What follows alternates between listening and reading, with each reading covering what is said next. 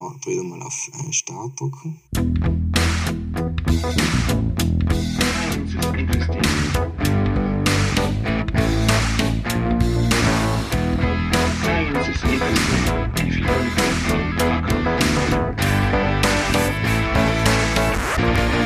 Ich gleich.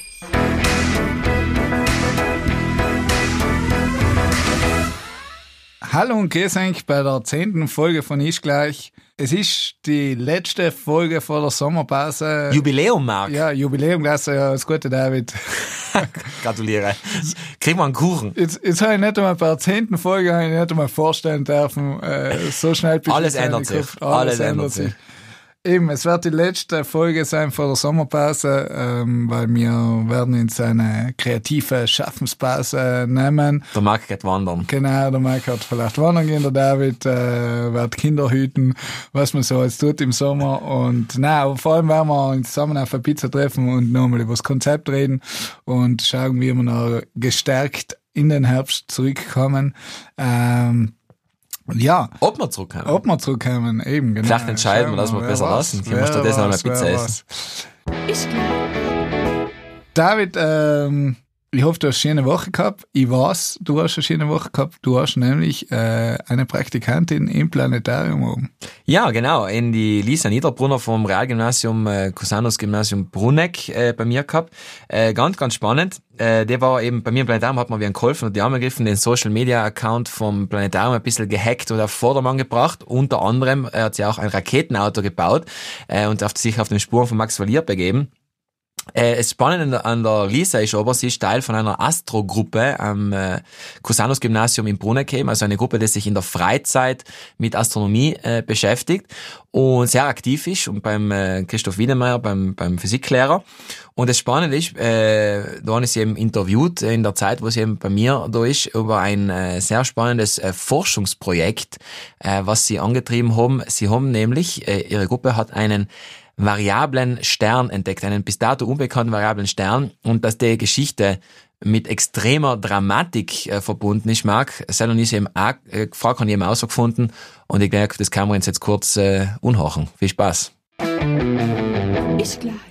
Ja, neben mir sitzt jetzt die Lisa Niederbrunner äh, im Planetarium Südtirol, äh, macht gerade ihr Schülerpraktikum da bei uns. Und die Lisa ist auch sonst sehr äh, aktiv im astronomischen Bereich, äh, auch in ihrer Schule vom äh, Cusanus Gymnasium in äh, Bruneck, weil die Lisa ist da beteiligt an äh, einer in der Astro-Gruppe, wie sie mir erzählt hat, wie sie Enke auch gleich erzählen wird. Äh, Lisa, magst du zu ein äh, erzählen von der Astro-Gruppe? Was äh, macht es da? Also geleitet wird die von Christoph Wiedemeyer. Ähm, und dort theoretisch den Schüler mit, was sich eben für Astronomie, Astrophysik interessieren. Wir haben ein schuleigenes Teleskop, was eine halbe Stunde von unserer Schule entfernt ist. Und da verbringen wir ein paar Nächte ähm, und beobachten. Und das macht es auch außerhalb von der Schulzeit praktisch. Genau, also keine Maturapunkte, keine Noten. Alles ganz ehrenamtlich. Genau. Das ist wirklich ein Hobby. sozusagen. Theoretisch, also wirklich den da mit, was sie sich Was sie wirklich interessieren. Und äh, das, es macht nicht gleich, äh, es nicht gleich da durchs äh, Teleskop schauen, wie man sich das so vorstellt, nicht, dass man ein bisschen die Planeten anschaut und dann geht's wieder heim, sondern es macht da wirklich seriöse äh, Wissenschaft, äh, wie es auch bewiesen habt beim äh, äh, beim Preis für Jugend forscht, den es gewonnen habt, du zusammen mit deinen zwei äh, Kollegen, äh, wenn du nochmal- nochmal sagst, wie sie heißen. Also der Dominik Moser und die Vera Oberhauser. Also es habt du gewonnen, einen Preis, äh, der äh, ausgeschrieben worden ist auf, äh, auf welchem Bereich, also wo, wer hat da alles mitdienen können? Also ähm, Graubünden, eben Trentino Südtirol und Österreich. Und ihr seid als Sieger hervorgegangen mit einem sehr coolen und sehr dramatischen Projekt, wie du mir erzählt hast. Also nächstes Mal, was ist da die, die wissenschaftliche Seite? Und dann werden wir über das Menschliche reden. Aber äh, was, ist, was, was genau ist da konkret beobachtet worden? Ähm, also vor einem Jahr hat im Februar haben wir als Astrogruppe einen Stern beobachtet, an dem eben ein Planet vorbeiziehen sollte. Jetzt, die Beobachtung selber ist fehlgeschlagen, aber in die Bilder eben war zufälligerweise ein variabler Stern drin. Der, was da nicht verzeichnet war, also theoretisch haben wir einen variablen Stern entdeckt. Und ähm, analysiert damit die Daten erst im Sommer und zusammen ist der Stern eben nicht mehr zu sehen. Deswegen haben wir eben die Beobachtung auf Herbst verlegt.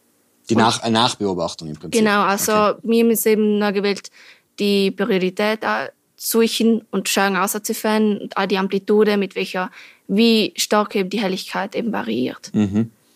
Und äh, das habt ihr dann äh, beobachtet und da ziemlich äh, seriös ausgewertet, dann ich gesehen. Also was ist, was ist, also zunächst einmal variable Sterne, ist interessant auch zu wissen, ist, äh, dass Sterne eben überhaupt variabel sein. Also man denkt oft, die, äh, die, die sind sehr konstant und, und, und ruhig, und man sieht sie ja oft so, wie sie flackern, aber damit ist das nicht gemeint, die Variabilität. Nicht? Also Sterne sind intrinsische, äh, unterliegen intrinsischen ähm, Helligkeitsänderungen, die auf verschiedene Effekte zurückzuführen sein. Genau. Äh, in einem Fall, was, was, was genau, warum verändert ein Stern, den ihr da gesehen habt, äh, die Helligkeit?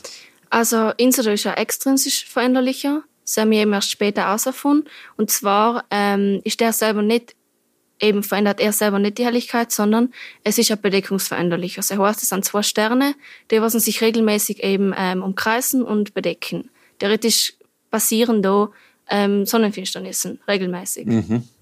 Okay, und, und weil die Sterne praktisch oft einmal sind sie zu, zusammen zu sehen und da ist leider auch nicht zu sehen, weil sich der eine hinter dem anderen versteckt im Prinzip. nicht? Genau. Also okay. Ja. Und, und, äh, und die umkreisen sich, wie, wie schnell umkreisen sich die? Also eben, wir haben eine Periode von 9,6 km, also ziemlich schnell. auch. 9,6 äh, Stunden. Stunden. Ja, 9,6 ja. ist ziemlich schnell. Das ist ziemlich schnell, ja. Also das ist einer, weil wenn man jetzt denkt, die Erde umkreist ja die Sonne in ein Jahr, nicht? also muss, der, muss der eine Stern, die müssen sehr nah beieinander Mhm. Ja. sein. Nicht? Genau. Ähm, und und glaub, ich habe es sogar geschrieben, sie sind so nah beieinander, dass sie sogar eine einheitliche Hülle oben Ja, eigentlich, haben gesagt, sie küssen sich, also Aha. dort schon ein Masseaustausch eben vorhanden. Aber also zwischen den zwei Sternen Genau, sozusagen ja. tauschen sich gegenseitig Masse aus. Okay. Ähm, interessant, nicht? Äh, dass es erstens mal so überhaupt sowas gibt. Äh, super, dass ihr das herausgefunden habt und, und studiert. Wir werden in dieser Show Notes vom Podcast werden wir natürlich auch direkt auf die Homepage von Astro Cusanus äh, Gymnasium verlinken, weil jetzt haben wir ob sie einen ganzen Bericht, Wir haben den äh, ganzen Bericht, Bericht, Bericht ins geschrieben. Aber eben, was ist das Dramatische eigentlich? Also, was, was eh viele nicht wissen, es gibt eine Datenbank, wo man das, seine ganzen Entdeckungen, sei es jetzt bei variablen Sternen, wie auch äh, Asteroiden und so weiter, wo man das äh, publizieren und, und veröffentlichen kann, wo man sagt, das ist, äh, wir haben das entdeckt und so weiter. Und das gibt's natürlich eben auch für variable Sterne, wie gesagt. Ja, und das habt ihr jetzt getan, aber was ist passiert? Wir haben das gewählt in Jänner melden, haben natürlich äh, die ganzen Daten vor uns gehabt, haben äh, die ganze Analyse, was wir herausgefunden gehabt. Jetzt haben wir aber gesagt, man kann bis morgen warten. Jetzt ist der die letzten paar hundert Jahre unentdeckt geblieben, also warum nicht den ganzen den Tag auch noch? Der Witz war noch am nächsten Tag, ähm, mir gewählt reinstellen. Was ist mit ihm gesagt? Er war schon drinnen. Von einem Tag auf den anderen. anderen. Wirklich im Vorabend haben drei andere Astronomen von Assassin Pro ähm, Project eben den getan. Assassin, das klingt nach Killer. Das war, ein Killer-Move praktisch Ja. von ihm. Ja, es ist, äh, Assassin ist, glaube ich, was ist eine Himmelsdurchmusterung, äh, oder was machen Ja, also das solchen äh, spezieller Supernovae in Himmel. Mhm. Und, und die haben also so viele, die haben riesige Datenmengen und die haben Ja, einfach ein. Teleskope 20 weltweit und ich glaube, sie fotografieren in einer Nacht den kompletten Himmel einmal. Und wegen einem Tag, und, und das, äh, du hast mir leider gesagt, äh, es hat keinen Unterschied gemacht, das am gleichen Tag initiieren oder Ja. am nächsten Tag. Und das hat einfach gleich mir gewesen wahrscheinlich. wir waren oder? jeder und haben gedacht, so wirklich, Das macht jetzt nicht mehr aus. die paar Stunden macht es wirklich nicht aus. Also brutale, brutale Dra Drama Dramen spielen sich auf in der Wissenschaft, wie ihr es merkt. Äh, man, okay, man hätte, man, man gewinnt ja in dem Sinn keinen Geldpreis und nichts, aber es wäre halt natürlich äh, Ruhm und Ehre Ja, gewesen. natürlich. nicht? Also der Genau. Name neben den Sternen zu stehen war schon. War schon super gut. Ja. Es gibt ja noch viele Sterne, nicht, äh, die was da, aber es, es wird ja allerweil schwierig. Also, man, man muss ja mal betonen, wie schwierig das überhaupt ist, heint noch einen äh, unbekannten variablen Stern über zu entdecken, weil es eben die ganzen Mhm. Für gibt. Amateure sicherlich. Ja. Ich hoffe, es gibt doch noch mal eine andere Möglichkeit. Habt ihr mit der anderen Gruppe noch Kontakt aufgenommen? Wir haben Kontakt aufgenommen und sie haben auch ins, ähm, eben gefragt, ob wir eventuell Lust hätten, mit ihnen zusammenzuarbeiten, an Mhm. Daten auswerten. Okay, also heißt also, es- sie sind, sie sind, sie sind sich bewusst, dass es existiert praktisch, Ja. dass es eigentlich vor ihnen kommen war, Mhm. sozusagen. Okay. Haben Sie, haben Sie da, haben Sie eine Rückmeldung gegeben vom Persönlichen her, oder? Aber sie haben schon gesagt, so, ja, tut ins Lot und das natürlich ist enttäuschend, aber wir sollten sie halt entmutigen lassen und sie fin- finden, finden das halt extrem cool, dass wir eine kleine Gruppe sind, was sie dann gefunden haben überhaupt. Ja, finde ich, finde ich, finden wir auch extrem cool, muss ich sagen, nicht? dass vor allem äh, so, so sagen wir, Weltniveau eigentlich schon bereits in der Schule äh, gemacht wird. Du gehst jetzt äh, vierte, kommst jetzt genau. in die Fünfte. fünfte, genau. Äh, du hast, du hast mir gesagt, du weißt schon nicht, was du danach tust, aber Nein. okay. Äh, ich hoffe, da bleibst du Astronomie irgendwo erhalten, nicht? Ähm, ja, wir sagen Gratulation, nicht? Also von unserer Seite, von der Marc, mein Kollege Kuppan ist jetzt nicht da im Planetarium, der Seite ist in letzter Zeit überhaupt nicht mehr zu sehen, finde ich. Äh, und alles Gute weiterhin, dir und der Vera und dem Patrick. Und ja, vielleicht, wenn es nochmal so einen Stern findet, sagst Bescheid, wir laden die ein. Die findet man auf die Social-Kanäle auch irgendwo. Wohl, also auf Instagram bin ich ganz aktiv, Astreus, Astra, EUS. mhm, mit Satzenschluss. Mit Zeit zum Schluss. Okay, Ja. na werden wir das äh, verlinken, noch im Fall, dass man dir folgen kann. Äh, danke, Lisa. Alles Gute. Danke. Und äh, ja, Clear Skies. Ich gleich. Boah, also ich finde es super, wenn sich junge Leute schon mit Wissenschaft äh, befassen und äh, also wirklich gratuliere Lisa und ihr Team. Also ist zach, was eigentlich dort zwar passiert ist, dass eigentlich da im letzten Moment äh, sozusagen äh, Die Entdeckung vor der Nase weggeschnappt wirklich, worden Die ist, gell? Entdeckung einfach wirklich beinhart, also es ist wirklich zach. Und das in einem jungen Alter, aber bitte seid stolz auf das, was erreicht Ja, habt, absolut, weil äh, absolut. das ist wirklich sehr toll. Wahnsinn. Ähm, in dem Sinn äh, kann ich gleich sagen, ich darf eigentlich gleich zum Wissenschaftspreis, Südtiroler Wissenschaftspreis vorschlagen. Leider braucht es da eine Forschungstätigkeit von mindestens 15 Jahren, eine Forschungserfahrung von mindestens 15 Jahren. Aber, äh, und er wäre mit 15.000 Euro dotiert. Deswegen leider kann man eigentlich in dem Fall noch nicht vorschlagen. Meldet sich in 15 Jahren Meldet sich in 15 Jahren, aber wer auch immer sich für den äh, Südtiroler Wissenschaftspreis bewerben will, das geht bis zum 30. August und äh, ja, äh, ich glaube, gute Forscher hat das Land und deswegen äh, sollen sich leider die richtigen Leute auch bewerben. David, äh, Wir haben ein zweites Highlight, Wir haben leider, Highlight. Lisa. ja, unser Highlight war unser Betriebsausflug. Ja, spannende Geschichte, nicht, Marc? Oder? Ja, überhaupt, weil wir beide wieder gut zurück sind. Also keiner von uns ist in irgendeiner Kühlkammer geblieben. Als neues Ausstellungsobjekt. Als neues Ausstellungsprojekt. Ich meine, bei mir haben wir nicht so viel so gemacht, aber bei dir. Kühl haltet frisch. Nein, der David und ich waren nämlich äh, in der Woche im Archäologiemuseum Beim Ötzi. beim Ötzi zu Gast. Genau Und- gesagt beim Leibarzt vom Ötzi. Genau, und zwar waren wir äh, wirklich haben wir neben der Kammer vom Ötzi ein Gespräch mit dem Oliver Peschel aufgenommen, der der Pathologe vom Ötzi ist. Und das war überaus interessant. Äh, ich glaube, äh, am besten haben wir gleich eine, oder David? Jawohl, los geht's. Oliver Peschel beim Ötzi. Ich gleich. Min Schweiz, wir sind im Archäologiemuseum in der, in der neuen Lounge eingerichtet. Äh, danke für die Gastfreundschaft an die, ans Archäologiemuseum mit dem Oliver, Dr. Oliver Peschel, der da bei uns sitzt, der Pathologe vom, vom Ötzi, oder? Äh, also ein der Leibarzt eigentlich vom, vom Mann aus dem Eis. Und wir freuen uns auf ein interessantes Gespräch. Ähm, Herr Peschel, wenn wir gleich anfangen dürfen, wie kann man sich so die Arbeit von einem, vom Leibarzt des wohl berühmtesten Mumie der Welt vorstellen? Was, äh, was zählt da zum Tagesgeschäft sozusagen? Also das Tagesgeschäft ist ja jetzt nicht ein Alltagsgeschäft, das jeden Tag äh, fünf Tage die Woche stattfindet und äh, über 20 Tage im, im Monat, sondern äh, das Geschäft ist ja eigentlich ein, schon ein episodisches, nämlich eben äh, zusammen mit dem ganzen Konservierungsteam immer drauf zu schauen, äh, dass es dem Ötzi gut geht und dass er keine gesundheitlichen Probleme hat.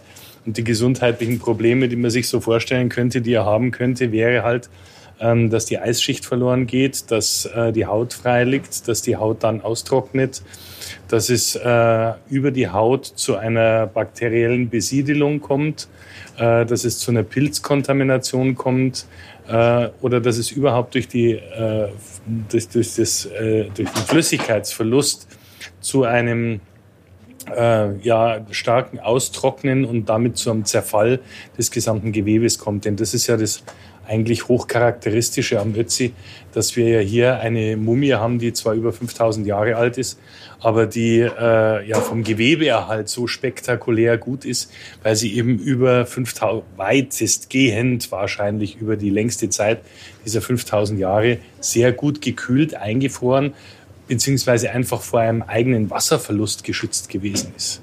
Denn das ist ja der Hauptgrund. Wir bestehen zu 70 Prozent aus Wasser. Und wenn wir das Wasser von uns einmal wegnehmen, dann ist schon einmal ganz wenig übrig. Dann, davon ist ein guter Teil dann Knochen. Und äh, der Rest, das ist dann immer allzu viel. Und dass das erhalten ist mit den ganzen Strukturen, die man da auch noch gefunden hat, das ist ja das Besondere und das Faszinierende am Ötzi. Das, heißt, es reicht also nicht leider, den steckt man in eine Kühlzelle und, und das, das, der läuft dann und fertig. Aber das, es muss wirklich sehr penibel darauf geachtet werden, dass die Bedingungen genauso sein wie unterm Eis im Prinzip. Es ist letztlich kann man sich ungefähr so vorstellen. Das ist, ich meine, ähm, man muss gar nicht lang nachdenken, was die optimale Konservierung für den Ötzi ist. Man muss bloß überlegen, wie war es denn die letzten 5000 Jahre? Weil äh, es gibt weltweit keine einzige Mumie, die so gut konserviert ist wie der Ötzi. Also ist das, was gewesen ist, optimal nach unserem Wissensstand. Ergo müssen wir versuchen, diesen Zustand, äh, den er 5000 Jahre lang gehabt hat, so optimal wie möglich zu kopieren, ähm, damit wir ihn weiter über möglichst lange Zeit äh, so gut erhalten, wie er die letzten 5000 Jahre erhalten worden ist. Unter den zwei anderen Bedingungen, die er jetzt hat, nämlich Bedingung eins, er soll ja sichtbar sein. Er liegt ja hier ja. ein Stockwerk, zwei Stockwerke tiefer und die Leute sollen ihn anschauen können. Wenn er komplett unter einer Eisschicht wäre, dann könnte ihn keiner anschauen. Und die zweite Bedingung ist, dass man ähm, einen Zugriff hat auf ihn, wenn es um wissenschaftliche Untersuchungen geht. Ähm, weil da sieht man ja, was die, allein die letzten 25 Jahre gebracht haben an Informationen. Und man hört ganz oft, ja, an dem Ötzi ist doch schon alles untersucht.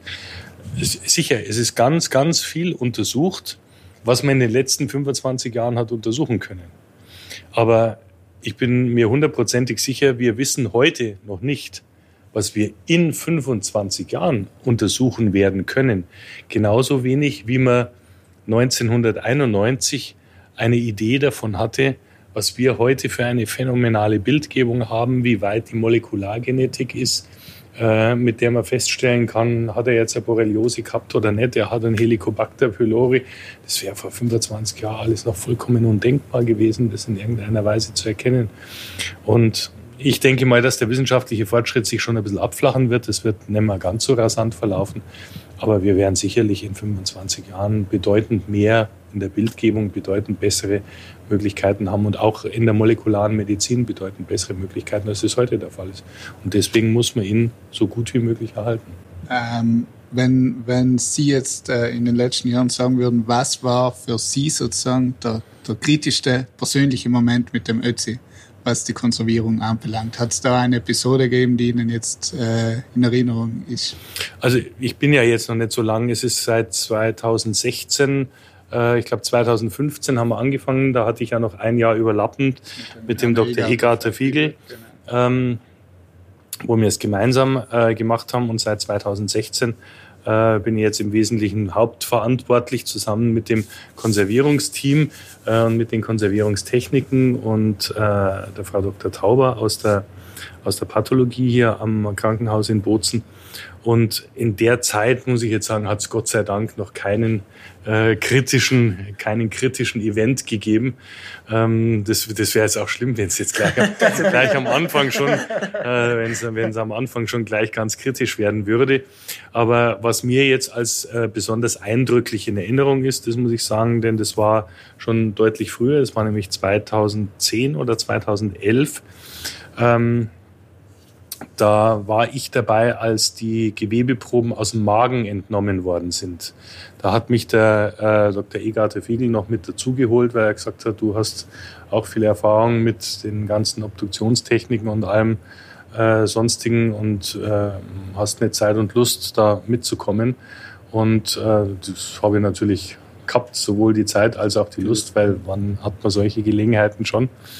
Und äh, dann haben wir eben unten in der Kühlzelle ist der Ötzi angetaut worden und dann ist der Magen eröffnet worden und dann sind Gewebeproben und Inhaltsproben aus dem Magen herausgenommen worden.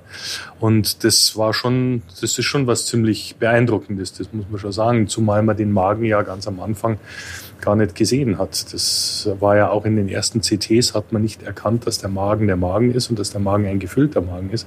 Da hat es auch erst bessere Aufnahmetechniken dafür gebraucht, äh, um zu erkennen, Moment einmal, da ist ja Magen da ähm, was tatsächlich ungewöhnlich ist, weil äh, bei dieser Art der, ähm, der Mumifikation ist es in der Regel so, dass äh, gerade der Magen-Darm-Trakt einfach vollkommen kollabiert.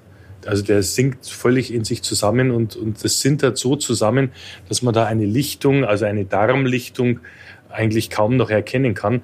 Und beim Magen, wenn der Magen leer gewesen wäre, dann hätte man wahrscheinlich auch keine Magenlichtung mehr erkennen können und auch nicht mehr rekonstruieren können, weil es dann so zusammensintert und ineinander übergeht, dass man da einen, ein, ein Lumen, also eine innere Öffnung gar nicht mehr darstellen kann. Und das ist in der Regel der Fall. Deswegen ist man wahrscheinlich, hat man wahrscheinlich auch am Anfang gar keine Idee davon gehabt und dran gedacht, da könnte ja noch ein Magen sein. Und was man nicht auf dem Schirm hat, das sucht man auch nicht. Ja. Und äh, das ist ein klassischer wissenschaftlicher oder überhaupt klassischer Effekt in der Medizin. Ähm, man sieht das, was man erkennt und woran, womit man rechnet und was man zu wissen glaubt. Aber das, was man nicht erkennt, was man nicht erwartet, was man nicht erwartet mhm. das äh, entgeht einem ganz, ganz häufig. Und das gibt es in vielen medizinischen Fachrichtungen, ist das eine allgemeine Erfahrung, die sich immer wieder zeigt. Das ist, glaube ich, ein ganz allgemeines menschliches Problem ist, wenn ich äh, in den Wald gehe und äh, rechne nicht damit, dass es irgendwo Schwammerl gibt, dann werde ich wahrscheinlich keine, keine finden. finden. Ja. Aber wenn ich jetzt zum Schwammerl suchen gehe und darauf programmiert bin, dass ich möglichst viele äh, von den Dingern finde, dann werde ich viel mehr finden als irgendeiner, der nur so durch den Wald schlürft und von A nach B gehen möchte. Ja. Der, was mich auch interessiert, der, der, die Pfeilspitze, ne? die war, wurde auch lange übersehen, oder? Das, das wundert mich eigentlich. Also ich denke mir immer so CT-Scan oder Röntgenverfahren, bildgebende Verfahren, die sollten das ja eigentlich sofort äh, finden können. Das wurde aber wirklich, glaube ich, recht lange nicht gefunden, diese Pfeilspitze im Rücken. Pfeilspitze ist 2001 gefunden worden. Und ähm, es gibt Röntgenbilder, die sind schon älter als 2001. Und wenn man weiß, dass da eine Pfeilspitze ist, dann sieht man sie auch. Aber äh, ja, da, da, da kann man sich heute so leicht lustig machen drüber. Ich kann da durchaus eine eigene Erfahrung beisteuern, weil ich äh, eine ganz typische Erkrankung bekommen habe, nachdem ich angefangen habe, nach der Ausbildung zum Arzt habe ich dann angefangen, die Ausbildung zum Facharzt für Gerichtsmedizin zu machen. Da seziert man viel. Wenn man seziert, schneidet man ins Gewebe, insbesondere zum Beispiel auch in Lungen hinein. Und die Tuberkulose ist bei uns eine zunehmend häufiger wieder auftretende Erkrankung. Und ganz viele von mir und meinen Kollegen haben durch die Sektionstätigkeit eine Tuberkulose, was an sich bei einem jungen und gesunden Menschen der nicht HIV-positiv und nicht drogenabhängig ist und keinen Migrationshintergrund hat, extrem ungewöhnlich ist. Und ich habe also Gewicht abgenommen, obwohl ich ordentlich gefressen habe. Also viel mehr damals abgenommen, als ich heute gerne abnehmen möchte. Und ähm, äh, konnte essen, was ich wollte, habe nachts nicht mehr gut geschlafen, war daran durchgeschwitzt, ganz typische Symptomatik. Und ähm, dann haben es die Kollegen auch schon gemerkt und haben gesagt, du bist immer so blass, du wirst immer weniger, du solltest mal zum Röntgen gehen. Und dann bin ich zum Radiologen gegangen und habe dem Radiologen gesagt, ich bin Gerichtsmediziner, ich seziere viel äh, und ich nehme an Gewicht ab und äh, ich habe Nachtschweiß. Und dann hat er ein Röntgenbild gemacht und hat gesagt, brauchst du keine Sorgen machen, da, dir fehlt nichts, an der Lunge liegt's nicht. Und das ging dann nochmal drei Monate so weiter und wurde immer ausgeprägt und immer stärker. Und nach drei Monaten bin ich nochmal zum Röntgen gegangen und dann war es ganz eindeutig. Dann hat es also auch ein Blinder gesehen. Mhm. Und äh, dann war klar, ich habe eine Tuberkulose und dann habe ich mir einen Lungenfacharzt gesucht und habe bei dem einen Termin ausgemacht, ohne die Diagnose zu sagen. Und dann bin ich hingegangen und habe dem das erste Bild hingehängt, wo keiner was drauf gesehen hat. Und der hat mich angeschaut, hat das Bild angeschaut und hat sofort drauf gedrückt. Aha, ja, interessant. Ja. Der war entsprechend vorgebrieft. Der wusste genau, wonach er suchen muss, wonach er schauen muss, worauf er achten muss, was die Veränderungen sind. Äh, und der hat sofort gesehen und die anderen haben es halt einfach nicht gesehen. Und das ist eben so ein ganz, ja, ganz typischer, das ist halt einfach menschlich. Das ist ganz normal. Die, Wird uns heute genauso gehen. Wir, wir, wir werden vielleicht in 20 Jahren, die hat man Äh, das nicht finden können. äh, wird man uns sagen, da, da ist doch das und das, habt ihr denn das nicht gesehen? Ja, und dann werden wir sagen, ja, keine Ahnung, wir haben es halt, wir haben halt geschaut, aber wir haben es nicht gesehen. Wir Ja, eben, nicht als, als Laie wundert man sich halt immer die ganze Zeit, äh, da wird ständig was Neues äh, herausgefunden nicht, zum Netz. Also jeder, es kommt immer wieder was Neues, äh, und denkst, das muss es, das gibt's ja nicht. Das, das liegt jetzt schon so lange zur Untersuchung bereit und trotzdem findet man immer wieder was Neues. Nicht? Also, ja, interessant. Ähm, ich ich habe äh, kurz, also äh, in Vorbereitung auf das Gespräch, äh, ein, ein Interview ähm, durchgelesen, eben, wo Sie gesagt haben, in Deutschland könnten viel mehr Mordfälle aufgeklärt äh, werden, würde jede Leiche obduziert. Also das ist so ungefähr, das hängt ein bisschen vom Geld ab. Worauf ich eigentlich hinaus will, also inwieweit äh, sind Sie involviert bei Auflösung von Kriminalfällen, auch im Anbetracht äh, von diesem Ötzi-Kriminalfall. Ne? Man spricht ja von, er wurde hinterrücks ermordet und so. Ne? Und ich frage mich, wie ka- kann man wirklich aus über so lange Zeit oder mit diesen wenigen Indizien, die man von so einer Mumie hat, wirklich so äh, eindeutige Rückschlüsse ziehen, wie, der, wie dieser Mensch ähm, vor 5000 Jahren umgebracht wurde? Also das ist ja nun tatsächlich mein echtes Tagesgeschäft, nämlich ähm, Fälle, die unklar sind oder Fälle, von denen man tatsächlich primär schon mal davon ausgehen kann, dass es Tötungsdelikte sind, ähm, die zu obduzieren, die Befunde zu erheben und dann die Befunde auch entsprechend zu interpretieren und dann daraus auch zu versuchen, einen Tathergang zu rekonstruieren. Und äh, wenn man sich jetzt den Ötzi anschaut, dann ähm, hat man da natürlich auch verschiedene Möglichkeiten. Andere Möglichkeiten haben wir nicht mehr, also Blutspurenmuster, wie man das heute beim rezenten Tötungsdelikt machen würde. Da würde man schauen, wo sind Blutspuren, wie sehen die Blutspuren aus, was haben sie Dexter, oder? für Formen. Ganz genau, ja, das ist das tatsächlich, was wir machen. Ähm, diese Blutspurenmusteranalyse habe ich zusammen mit einer Kollegin Anfang der 90er Jahre ähm, wieder bei uns in, in München eingeführt. Also wir waren beide in den USA drüben, haben mehrere Lehrgänge äh, absolviert und uns mit der Materie auseinandergesetzt und haben dann angefangen in München an jedem Tatort, wo Blutspuren waren, hinzugehen, uns die Blutspuren genau anzuschauen und dann eben versucht, aus diesen Blutspuren Rückschlüsse auf den Tathergang zu ziehen. Und das haben wir über 20 Jahre gemacht und haben das zum Teil sehr, sehr erfolgreich gemacht und viele Sachen damit rekonstruieren können. Nicht alle, aber viele Sachen rekonstruieren können, die wirklich dann auch äh, bemerkenswert gut erklärbar waren und aufgegangen sind. Und das geht natürlich alles beim Ötzi nimmer, das ist schon ganz klar. Aber nichtsdestotrotz äh, kann man ein paar Sachen definitiv und sicher sagen, die man heute auch genauso abprüfen würde. Das Erste, was man prüfen würde, wäre, kann es eine Selbstverletzung sein. Bei Schussverletzungen, egal ob ich jetzt einen Pfeilschuss habe, da ist es mit dem Selbstverletzen ein bisschen schwieriger. Ja, äh, heute haben wir halt Kurzwaffen oder Langwaffen, also Pistole oder Gewehr. Ähm, kann das sein, dass der durch das Hantieren sich selber in irgendeiner Weise verletzt hat? Also das kann man hier schon mal ausschließen. Wenn er sich in den Fuß geschossen hätte, dann könnte es vielleicht noch eine Selbstverletzung sein, weil er ungeschickt war. Aber den Schuss da hinten in der Schulter, das geht selbst schlichtweg überhaupt nicht. Das ist einfach äh, gar nicht vorstellbar. Ähm, so dass man schon von vornherein sagen kann, also selbst gewesen ist es ja offensichtlich nicht. Punkt zwei ist, da führt auch kein Weg dran vorbei, der Schuss kam von hinten. Also möglicherweise abgegeben in einer Situation, wo er sich entweder keiner Gefahr bewusst war, weil er die Gefahr von hinten nicht hat kommen sehen, oder er war sich einer Gefahr bewusst und hat sich von dieser Gefahr wegbewegt und dadurch dem Gefährder den Rücken zugewandt, ähm, wo man sich jetzt Gedanken drüber machen kann, hätte er das gemacht oder hätte er vielleicht die offene Auseinandersetzung gesucht, wäre ja auch eine Möglichkeit, aber er war ja verletzt. Er hat eine Verletzung an der Hand gehabt, die ihn sicherlich ganz erheblich beeinträchtigt hat.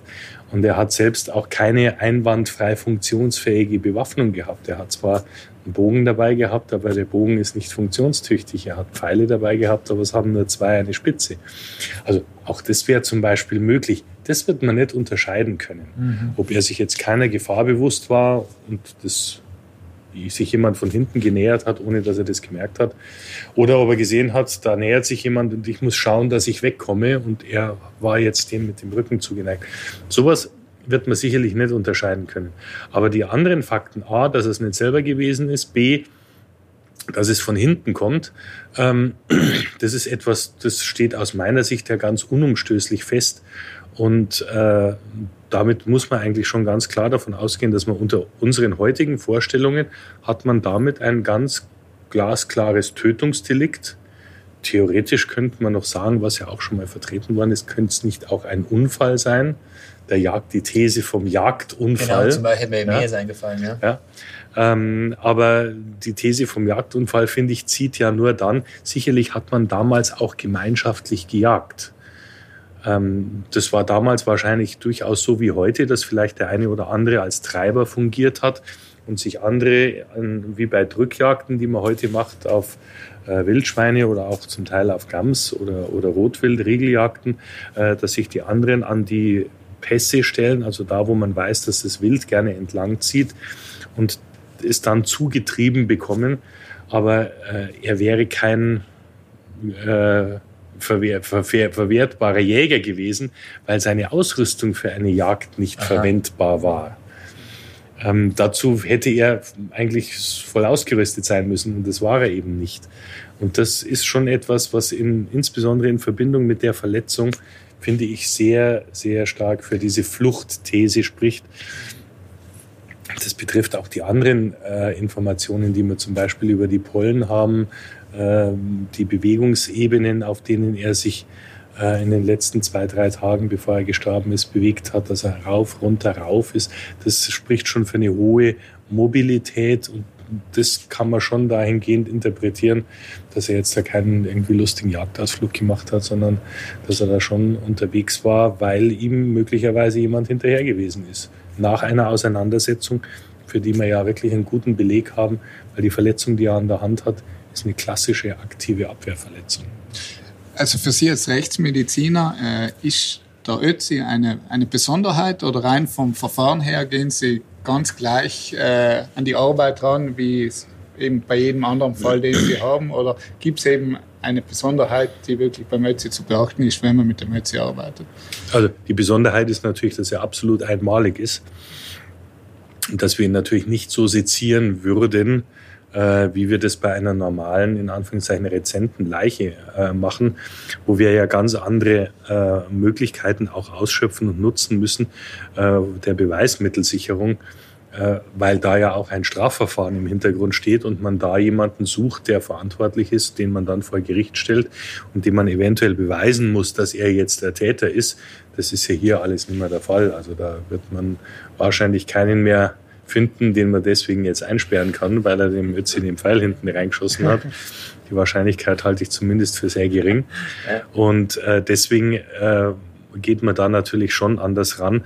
Also das, was wir bei einer rezenten Leiche tatsächlich jetzt präparieren, sichern würden, genau anschauen, genau darstellen würden, äh, das macht man beim Ötzi eben aus dem Grund nicht mehr, weil da dem Gewebeerhalt natürlich eine viel, viel höhere Bedeutung zukommt. Und man dann sagt, naja, ähm, wir können ja, wir, wir, man könnte theoretisch mal überlegen, ob man ihm nicht die Pfeilspitze rausschneidet. Bei einem rezenten Tötungsdelikt wäre das das Erste, was man macht. Da würde man sofort natürlich, auch nach CT-Diagnostik, würde man zuerst reinschneiden, würde genau schauen, welche Gefäße sind verletzt. Und dann würde man diese Pfeilspitze rausmachen. Weil man dann vielleicht daran was finden könnte, was jetzt Rückschlüsse auf den Täter zulässt. Äh, nachdem das beim Ötzin immer sinnvoll ist, Rückschlüsse auf den Täter finden zu können, ähm, geht es darum, dass man hier sagen kann, naja, wir lassen die Pfeilspitze drinnen, wir nehmen sie nicht raus, weil wenn wir in 10 Jahren oder in 20 Jahren nochmal deutlich bessere Möglichkeiten einer Bildgebung haben, dann können wir mit der Pfeilspitze da, wo sie jetzt ist, viel, viel mehr sehen und viel mehr an Informationen gewinnen und anfangen, als wenn wir die jetzt grob rausschneiden. Beim rezenten Fall können wir das nicht machen. Da können wir nicht sagen, die Leiche lassen wir jetzt 20 Jahre liegen und dann schauen wir noch mal mit einer neuen Technik drauf, äh, sondern da müssen wir schauen, dass wir jetzt Beweismittel erheben, die dann vielleicht helfen, einen Täter zu überführen. Äh, das lässt man nicht 20 Jahre warten. Es gibt die Fälle, ähm, und die haben wir regelmäßig tatsächlich in der Praxis, wo man vor 20 Jahren keinen Täter gefunden hat und die dann jetzt im Nachhinein immer wieder untersucht werden und immer wieder angeschaut werden. Und plötzlich findet man dann eine Spur, wo man sagt, ha, da hat man vor 20 Jahren noch nichts anfangen können mit der Spur. Aber heute mit der modernen Technik kann man was anfangen. Dann wird diese Spur untersucht und 20 Jahre später kriegen sie dann einen Hinweis auf den Täter und der wird dann auch tatsächlich verhaftet und verurteilt. Die Fälle haben wir allein in München äh, sicherlich ein, zwei solcher Fälle pro Jahr wo sogenannte Altfälle aufgearbeitet werden, dann durch moderne technische Untersuchungen, die vor 20 Jahren noch nicht möglich waren, geklärt werden. Dann wird tatsächlich ein Täter ermittelt und der wird dann vor Gericht gestellt und verurteilt. Also ich war schon in mehreren Fällen drinnen als Sachverständiger, wo die Tatzeit vor 20 bis 25 Jahren war. Ähm, wenn man so eine Leiche, gerade so im, also äh, Sie sind spezialisiert bei, bei Mordfällen oder Mordfälle? Ja, das ist so. Jeder hat also seine eigenen Schwerpunkte. Wir haben ja auch viel, Rechtsmedizin hat ja ganz viele verschiedene Facetten. Ähm, wir machen ja nicht nur äh, Tote, sondern wir schauen auch sehr viel Lebende an. Es überleben ja viel mehr Opfer äh, nach gewalttätigen Übergriffen, als tatsächlich daran sterben. Äh, und das geht genauso über Kindesmisshandlungen, das geht genauso zu, über zu Sexualdelikten. Das ist forensische Molekulargenetik, das ist forensische Anthropologie, wenn es auf die Untersuchung von Knochen geht. Das ist ähm, Identifizierung, wenn es bei Massenkatastrophen oder auch bei Einzelfällen, wo jemand gefunden wird, man weiß nicht genau, wer das ist. Auch da geht man dann anders und spezieller vor äh, und schaut sich da die Leichen unter bestimmten Gesichtspunkten nach bestimmten Kriterien an. Und ähm, da spezialisiert sich jeder so ein kleines bisschen nach seinen Neigungen. Und ich habe halt über die letzten Jahrzehnte hin sehr viel Tatorte angeschaut, mhm. Tötungsdelikte rekonstruiert, mich mit Schussverletzungen beschäftigt, wissenschaftlich. Halt hauptsächlich tatsächlich Projektilschussverletzungen, wie wir sie heute überwiegend haben aus Pistolen, Revolvern, Gewehren und weniger Pfeil. Das ist bei uns tatsächlich eine sehr seltene Rarität. Kommt aber vor. Kommt, ja. Herr Peschel, ähm, wir haben jetzt sehr lange über Ihre Arbeit geredet. Natürlich für Außenstehende sehr faszinierend. Ich finde, wenn man mit Ihnen redet, man merkt, dass Sie brennen dafür. Aber ich habe von Ihnen ein Interview in der Süddeutschen, glaube ich, gelesen, wo Sie auch äh, davon geredet haben, dass Sie äh, eben in Phuket waren, in Konfliktgebieten waren und Sie haben da gesagt, ähm, es, es, sie haben da Sachen gesehen, die bekommen sie ihr ganzes Leben nicht mehr aus dem Kopf. Ähm, deswegen frage ich mich, ja, wieso tut man sich das an? Oder auch, äh, wie, wie schafft man es in so einem Job sozusagen, eben die Begeisterung aufrechtzuerhalten und zu sagen, okay, ich, ich konfrontiere mich mit was, das natürlich nicht immer leicht ist und warum mache ich das immer wieder? Da muss man, glaube ich, sagen, dass die Medizin in der Hinsicht insgesamt sicherlich ein besonderes Fach ist. Da wird jetzt uns als Gerichtsmedizinern ähm, sicherlich immer irgendwo unterstellt, weil wir natürlich häufig Opfer von Verkehrsunfällen, von Tötungsdelikten, von manchmal grausamen Tötungsdelikten und Misshandlungen sehen, dass das, was wir sehen, etwas ist, was ganz schwer nur zu ertragen ist. Ähm, das ist auch nicht einfach. Aber das ist in der Medizin fast überall und fast immer so. Wenn Sie Kinderarzt sind und Sie haben Kinder, die an Tumoren sterben, äh, dann äh, ist das etwas, was ganz, ganz, ganz schwierig ist und womit man zurechtkommen muss. Äh, die ganze Onkologie, die ganze Tumormedizin, da sterben viele Menschen dran, obwohl sie sich über Wochen und Monate, vielleicht manchmal Jahre äh, Plagen und Mühen als Arzt, um diese Patienten retten zu können. Und danach sterben sie ihnen trotzdem. Und da stehen dann äh, ganze Familien vielleicht mit kleinen Kindern dahinter, die äh, weinen, weil sie die Mutter oder den Vater verloren haben. Das sind alles Sachen, die sind ganz, ganz schwer zu verkraften. Und da finde ich, ist es für mich manchmal leichter, ähm, mit etwas konfrontiert zu werden, wo derjenige, den es betrifft, es in Anführungszeichen und salopp gesagt schon überstanden hat, der selber nicht mehr daran leidet. Es ist meine Aufgabe, diesen Weg zum Tod und das Leiden transparent und sichtbar zu machen und es zu rekonstruieren. Aber es ist jetzt kein fortbestehendes, quälendes Leiden dieser einzelnen Person mehr. Ähm, das ist es, was es dann durchaus auch in manchen Fällen und manchen Situationen etwas leichter macht. Trotzdem sind es natürlich Situationen und Bilder auch, die man nicht vergisst, die man aber auch nicht vergessen sollte. Denn wenn man über solche menschlichen Dinge und über solche tief emotional bewegenden Dinge, äh, glaube ich, vollständig hinwegsehen würde und sich davon vollständig distanzieren würde oder könnte auf lange Sicht, dann könnte man das auch nicht machen, was letztlich auch mit meinem Beruf ist, nämlich solche Taten zu rekonstruieren. Wenn ich was rekonstruieren will, muss ich in der Lage sein, mich in einen Täter reinzuversetzen, mich in ein Opfer reinzuversetzen. Warum handelt das Opfer wie? Warum gibt es Opfer, die sich nicht zur Wehr setzen? Warum gibt es welche, die sich doch zur Wehr setzen? Was spricht dafür, dass sich ein Opfer gewehrt hat? Was spricht dafür, dass es sich nicht gewehrt hat? Und so weiter. Diese ganzen feinen Mosaiksteinchen einer Rekonstruktion, äh, da muss man schon versuchen, die Emotionalität aus einer Täter-Opfer-Konstellation irgendwo erfassen zu können.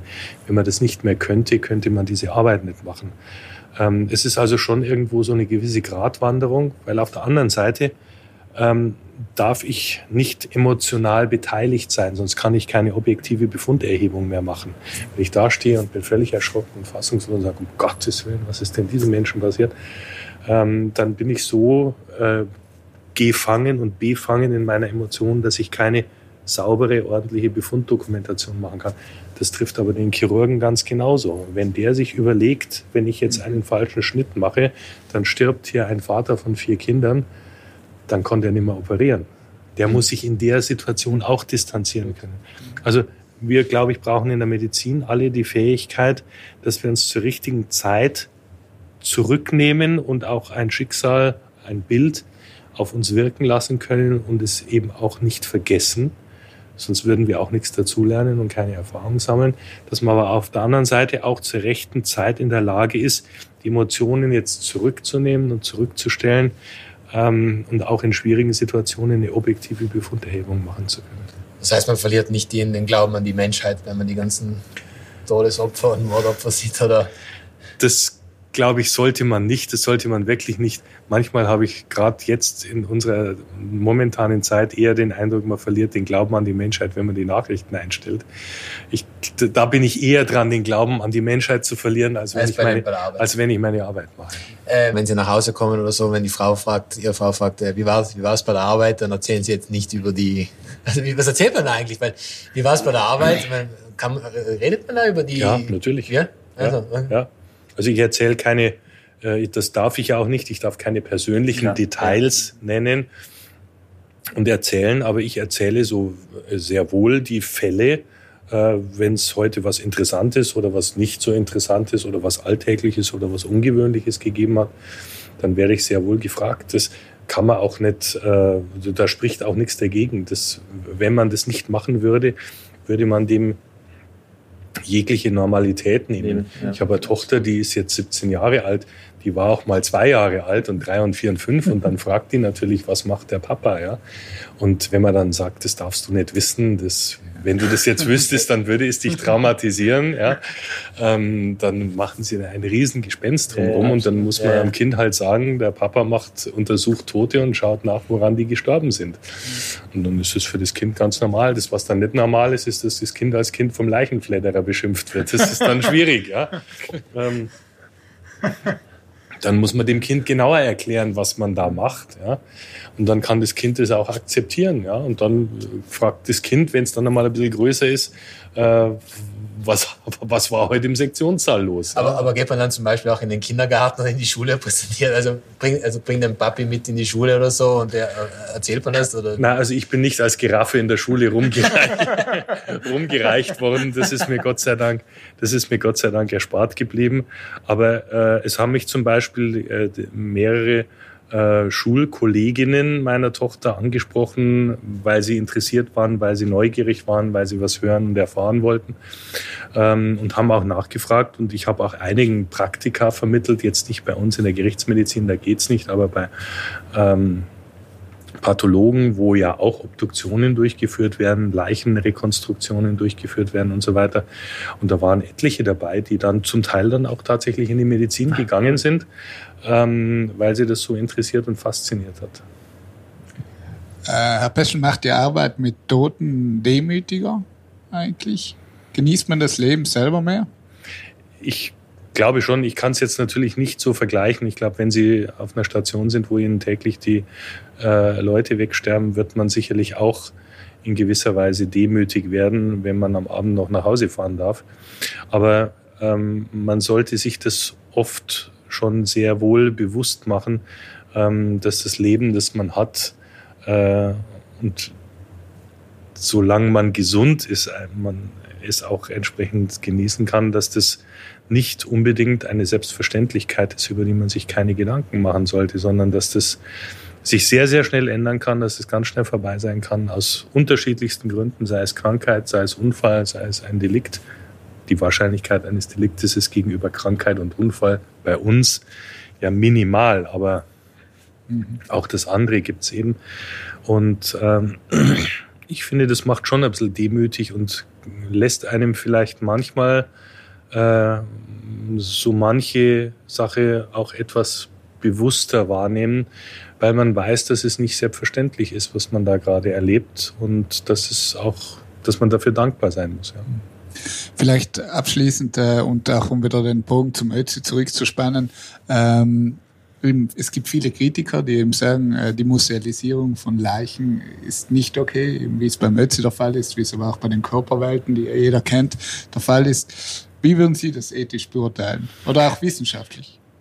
Also man muss da muss man sicherlich zwei Dinge unterscheiden. Einmal das Wissenschaftliche, ähm, das ja völlig ohne eine Ausstellung auskommen würde. Ja, da könnten Sie in, in einer Truhe machen, zusperren und dann wäre das Ganze sicherlich aus meiner Sicht ethisch. Also da hätte ich zumindest keinerlei Idee, äh, was jetzt daran ethisch zweifelhaft wäre, denn ähm, es gibt aus meiner Sicht kein ethisches Erfordernis, äh, einen äh, Körper zwingend der Verwesung bei, preisgeben zu müssen. Das kann ich zumindest kann ich zumindest nicht erkennen. Also einen Körper, der wissenschaftlich äh, von Interesse ist, äh, zu erhalten, um ihn wissenschaftlich untersuchen zu können, das halte ich von vornherein eigentlich für absolut legitim, weil dieses Wissen uns ja wieder als Grundlage dafür dient, viele Dinge besser verstehen zu können.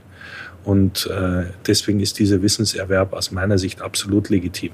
Was man jetzt sagen könnte, äh, ist es ethisch bedenklich, einen Körper in einer solchen musealen Situation auszustellen. Und da muss man, glaube ich, auch jetzt zwei Dinge unterscheiden. Gerade der Vergleich mit den Körperwelten.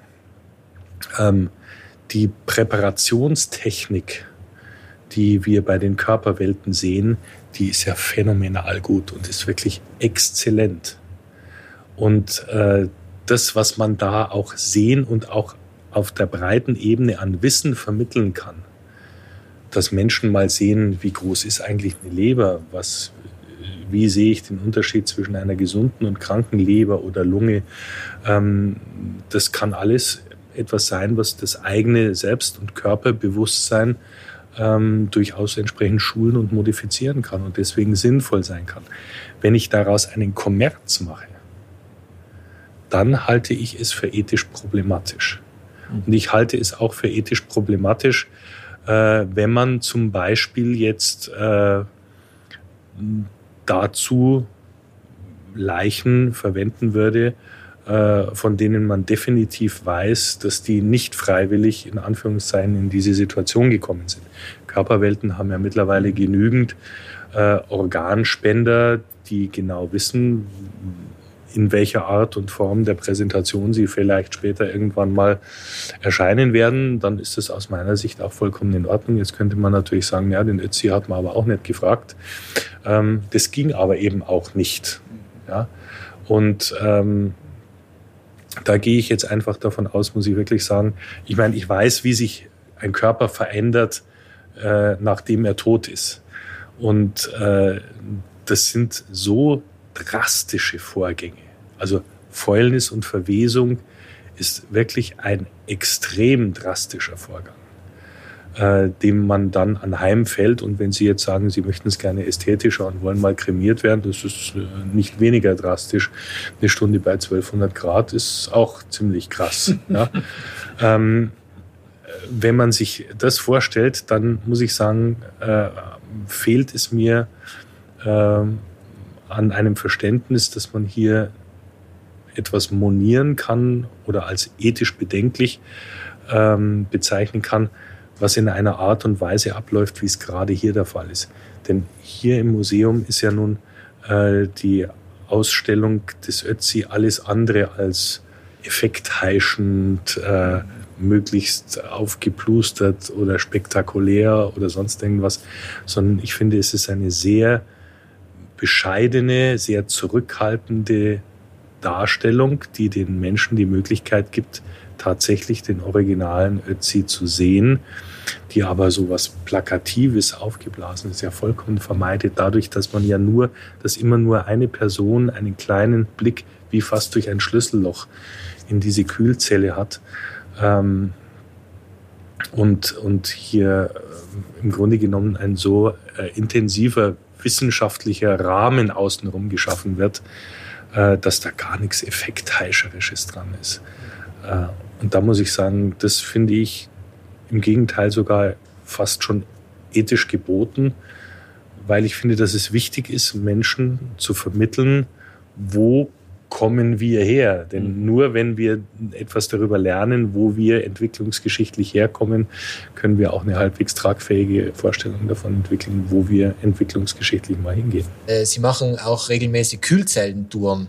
Ähm, also da geht man dann mit Ihnen in die Kühlzelle oder wie, und wann, also einfach nur wie funktioniert das und wann findet die nächste statt? Das ist immer, wir hatten es jetzt im Juni, Ende Juni war es dieses Mal das ist ein Angebot vom Museum, äh, damit die Leute auch mal sehen, was steckt eigentlich dahinter.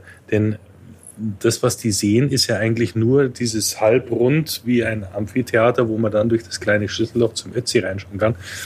Aber das ganze Backup, was dahinter steckt an Technik, das sieht man ja von vorne überhaupt nicht. Und äh, man geht dann nicht in die Kühlzelle hinein, das wäre auch ganz schlecht und das wäre konser konservatorisch. ja, das ist eine absolute Katastrophe, wenn da also plötzlich jeder durch diese Kühlzelle durchschlürfen. Dann hätten wir den kritischen Moment. Dann hätten wir den. Das wäre der Moment, wo ich dann Schweißausbrüche bekomme, ja, äh, wenn dann der jeder den, den Ötzi-Tisch umrunden könnte. Und die Hand gibt vielleicht. Äh, genau, und mal irgendwie hinklopft oder sowas. Das wäre, also das wäre gerade dann, das wäre dann äh, konservatorisch extrem problematisch. Und da muss ich dann auch sagen, das wäre auch ethisch extrem problematisch. Ähm, deswegen machen wir das nicht, sondern das ist also eine Führung in den Bereich sozusagen hinter den Vorhang, wo man einen Einblick kriegt in die Technik, äh, die dazu da ist, um den Ötzi so zu konservieren. Ähm, aber man geht nicht in die Kühlzelle selber hinein. Die wird äh, mhm. hoch gereinigt, die ist nicht ja. komplett steril logischerweise, aber sie ist extrem gut gereinigt, wird regelmäßig gereinigt, wird regelmäßig auf bakterielle Kontamination überprüft und getestet. Und das ist eine Situation, wo man dann nicht irgendwelche Pulks von Deuten durchschleifen kann. also das ist, klingt jetzt vielleicht Kühlzellenführung, klingt vielleicht jetzt ein bisschen spektakulärer, als es ist. Es ist keine Führung in die Kühlzelle, sondern es ist eine Führung so hinten außen rum um die Kühlzelle, um mal den ganzen technischen. Wann, wann findet da die nächste statt? Oder wann, wann, ich weiß es gar nicht auswendig, okay. aber soweit ich es jetzt in Erinnerung habe, war es ein oder zweimal im Jahr. Einmal hat man es jetzt im Juni und ich weiß jetzt gar nicht, ob noch eine zweite Runde okay. geplant ist. Mhm. Ja, äh, Herr Dr. Peschel, vielen Dank fürs, für die Zeit, fürs Gespräch. Vielen Dank. Ja. Vielen Dank. Wir waren ein bisschen zu lang, glaube ich. Das äh, war das sehr war interessant, so spannend. Ich glaube, wir könnten noch eine Stunde ja. fühlen locker. Vielleicht gibt es eine, eine, ein Sequel oder so. Und äh, ja, gute, gute Heimreise. Ne? Also, Vielen herzlichen Dank. Vielen herzlichen Dank. Ich glaube. David, wir waren unterwegs die Woche eben. Du warst Leier gerennen, ja, eben, Hin und her, vor und zurück. Super, super. Also ich muss sagen, äh, die zehnte Folge äh, eben macht. Gib etwas her. Gib etwas her. Gute Jubiläumsfolge. Selbstlob stinkt, da ist es so.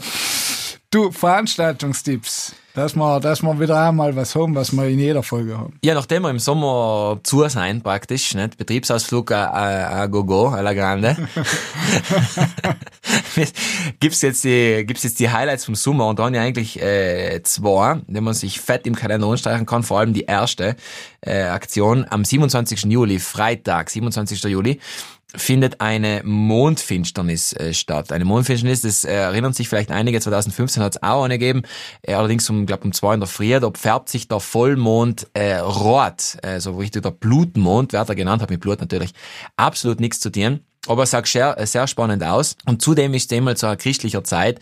In dem Sinne, also Freitag um, um halb neun, Mann, mir jetzt, oder um neun mir jetzt losgehen, dass der äh, verdunkelt rote Vollmond aufgeht und bis circa Mitternacht äh, auch verdunkelt äh, zu sehen sein wird. Im Planetarium gibt's dort ähm, Vorführungen, Special-Vorführungen zum Thema Mondfinsternis, wo wir unter anderem mal lernen, dass sich der Christoph Kolumbus sein Leben mit einer Mondfinsternis gerettet hat. Und die Sternwarte Max Malier wird dann auch geöffnet sein für alle Besucher, kostenlos und ohne Voranmeldung einfach kommen. Besonders spannend übrigens ist der, äh, der Umstand, dass der Vollmond äh, genau an dem Monat hinterm Latemer aufgehen wird. Das heißt, man hat dann eine schöne, wirklich eine schöne Szenerie, einen roten Mond, der hinterm Latemer aufgeht. Darunter werden wir noch den roten Planeten Mars auch noch sehen. Also was will man eigentlich noch mehr? Also fett einsteigen, 27. Juli, Freitag. Und dann äh, Samstag, 11. August, da gibt's dann natürlich die Sternschnuppennacht wieder im äh, Planetarium und auch in der Sternwarte. Die Lorenzi-Nacht, genau. genau. Ja. werden wir jetzt schon unkündigen, aber das wird es dann auch noch sicher irgendwo anders in die Zeitung. Manche von uns werden sie halt in Bozen bei einem guten Glas Wein äh, verbringen, aber sicher. Haben sieht man noch doppelt so viele Sterne dann noch. Eben. Hat was. Hat was. ja, man kriegt mehr für sein Geld. Genau, man kriegt mehr für sein Geld. Marc, wie bei dir? Hast du etwas für den Sommer? Ich habe für den Sommer das Europäische Forum Alpbach ausgesucht und äh, wer das Europäische Forum Alpbach nicht kennt, ich war schon mehrfach äh, draußen als äh, Stipendiat äh, vom ähm, CASA, vom Club Alpbach Südtirol ähm, Und zwar ähm, ist in Alpbach, äh, ist ein kleines Bergdorf, eben im Alpbachtal. Und da kommen jedes Jahr äh, Studenten aus der ganzen Welt, Forscher, Wissenschaftler, Politiker, äh, wirklich Big Names. Und äh, die tauschen sich über ein Thema aus. Und dieses Jahr ist das Thema Diversität und Resilienz. Und äh, eben was toll an Alpbach ist, eben oft, man redet von dem Spirit of Alpbach, ist, dass, dass wirklich äh, in das Mini-Bergdorf tausende Leute kommen über den Sommer und sich äh, dort in total informellen Rahmen über, über Sachen ähm, austauschen man trifft äh, eben Studenten aus ganz Europa. Gleichzeitig kann man sich wirklich mit den Big Names zufällig vielleicht beim Ausgehen auf ein Bier, weil es gibt halt zwar Dorfbahn, äh, austauschen. Es gibt, es werden auch von den Clubs... Echt ohne mehr wegen Gummer, entschuldige, wenn ich das genau. es, es, es, es ist ja so, äh, von den verschiedenen Clubs werden ganz viele Sachen gemacht, neben den offiziellen Events, äh, Kamingespräche, also äh, wirklich, dass man sich mit jemandem trifft und ganz in informellen Raum sich mit dem austauscht. Also total toll. Und eben beim offiziellen Programm gibt's gibt's äh, immer eine Woche Seminarwoche, wo hauptsächlich im Seminar angeboten werden und dort erst Studenten sein. Und danach gibt's äh, Gespräche, das sind Gesundheitsgespräche, Technologiegespräche, politische Gespräche, Rechtsgespräche. Wirtschaftsgespräche, äh, glaube Architekturgespräche, noch Kunst und Kultur, mh, Finanzmarktgespräche. Also es werden ganz, ganz viele Themen äh, bearbeitet von Experten und äh, deswegen wirklich allem total spannende, äh, total spannende Zeit und äh, tolle Woche. Und ähm, die finden heuer vom 15. bis 31. August statt, eben in Alpbach. Und äh, wenn man natürlich die ganzen zwei Wochen äh, dort sein will, dann kostet das was. Also eben. Ist nicht gratis. Es ist nicht gratis, äh, aber es gibt einem extrem viel zu essen, weil am Abend okay. sind meistens äh, oft noch irgendwelche Empfänge, die von Sponsoren organisiert werden, äh, wo noch meistens ein tolles Buffet ist oder man kann auf Nacht eben in der in der Dorfkneipe noch mal gut richtig was essen gehen, ähm, weil es ist auch Altbach, dass man eben danach noch den äh, Tagen im Konferenzraum wirklich noch äh, ausgeht zusammen und feiert und das gehört halt ein bisschen. Meinst du, will Linz mal haben? Wer weiß, wer weiß. Vielleicht, vielleicht können wir mal mit dem Club Hyper Südtirol reden, dass wir Wiesenpicknick machen. Äh, weil der Club Hyper Südtirol macht Wiesenpicknicks, wo er wieder junge Forscher einladet ähm, ihre Arbeit fortstellen. Ich war übrigens schon draußen äh, vor zwei uh. Jahren und habe über den Konvent geredet, aber vielleicht nehmen sie es ja mal zu zweit. Ähm, aber da grundsätzlich eine tolle Sache und ähm, es findet da jedes Jahr der Tiroltag statt. Und äh, da, wie es der Name schon sagt, geht's äh, um Tirol, um die Europaregion. Und äh, der ist gratis, da kann jeder kommen, kann mal hinschauen, kann sich ein Bild machen von Alpbach. Und ich lade wirklich jeden ein, weil es ist einfach äh, echt eine tolle Geschichte. Wie gesagt, äh, für einen jungen Menschen sich äh, einmal für Alpbach äh, zu bewerben und da mitzumachen, weil, wieso sage ich bewerben, weil der Club einfach Südtirol vergibt Stipendien an äh, Südtiroler, die... Ah, ist der gratis. wenn Ja, wenn, wenn, man, wenn man sich bewirbt und das Glück hat, genommen zu werden, eben der vergibt äh, im Wert von, ich glaube, 1200, 1300 Euro ähm. Aufenthaltsstipendien sozusagen. Und äh, da ist jetzt ja die Ausschreibung. Für heuer ist sie natürlich fertig, aber für nächstes Jahr ist sie vielleicht wieder. Oh, halt, er wird sicher wieder gemacht.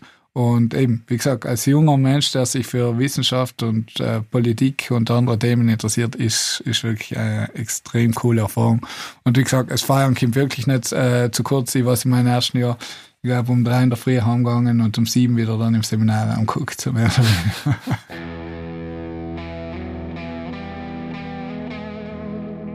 Ist gleich. Ja, dann sind wir fertig, Marc, oder? Wir lassen, lassen wir sie in Urlaub starten mit, äh, aber ganz in Urlaub lassen- starten lassen wir eigentlich noch nicht, weil eine Sache äh, kommt traditionsgemäß dazu, nämlich der logische Druckschluss Ich der wollte Woche. gerade sagen, in der Jubiläumsfolge kann Druckschuss. Kann er selber nicht fallen. Kann nicht genau. fallen. Und demmal habe ich ausgesucht die sogenannte Gambler Fallacy oder die Monte Carlo Fallacy. Auf Deutsch übersetzt könnte man das nennen als den äh, Spielerfehlschluss oder den Spielerdruckschluss. Das ist das klassische Phänomen, wenn man äh, glaubt, man äh, bei zufälligen Ereignissen, äh, dass dann noch, äh, wenn die lang genug kämen, dass dann noch irgendwann das andere erwartete Ereignis kommt. Das kennt jeder, wenn man zum Beispiel einen Würfel, zwei Würfel hat, nicht, und man, wirft, man würfelt hinterher, dann sagt man, jetzt muss ja bald irgendwann die zwei Einser kommen oder die zwei Sechser oder wie auch immer, nicht? Also, weil jetzt habe ich so lange gewürfelt, jetzt muss es irgendwann sein und man vergisst da ein bisschen dahinter, dass jeder einzelne Wurf völlig unabhängig ist von dem der vorhergehenden. Klassisch, ein anderes klassisches Beispiel ist im Roulette, nicht? Es, es kann ja nicht sein, dass jetzt 20 Mal hintereinander rot kommen ist. Jetzt muss ja endlich mal schwarz kommen. Aber nein, eben nicht. da. Es kann auch 21 oder sogar 30 Mal oder sogar 40 Mal hintereinander theoretisch rot kommen. Äh, deswegen, das ist eben, äh, das beobachtet man bei den, bei den Spielern, gerade in den Casinos, deswegen heißt es auch die Monte Carlo Fallacy. Äh, und das ist eben bei zufälligen Ereignissen eine dahinterliegende Struktur erkennen zu glauben, obwohl da keine ist. Also das ist ja völlig unabhängig.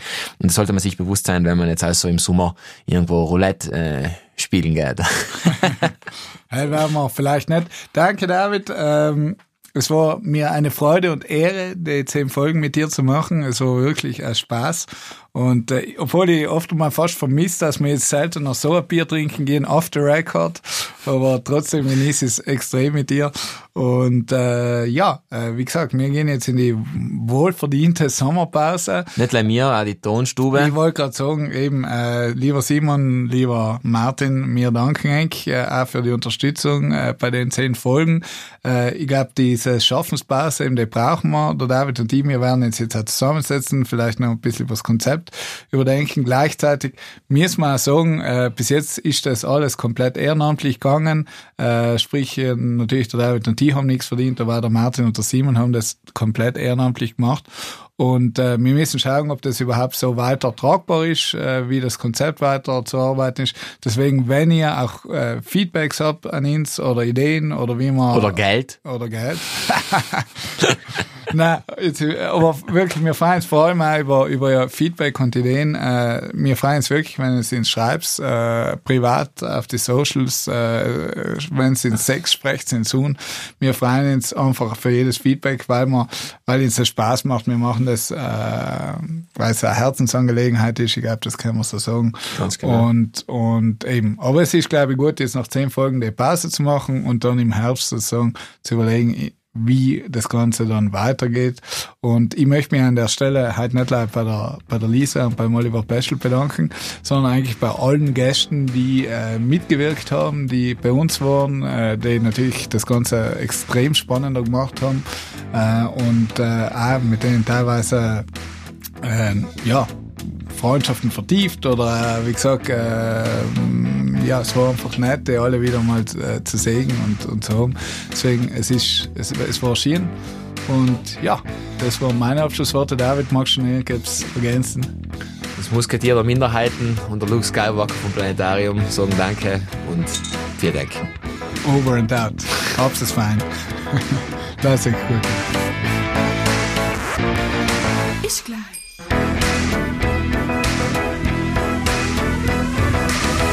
Selbstlob stinkt, da ist es so.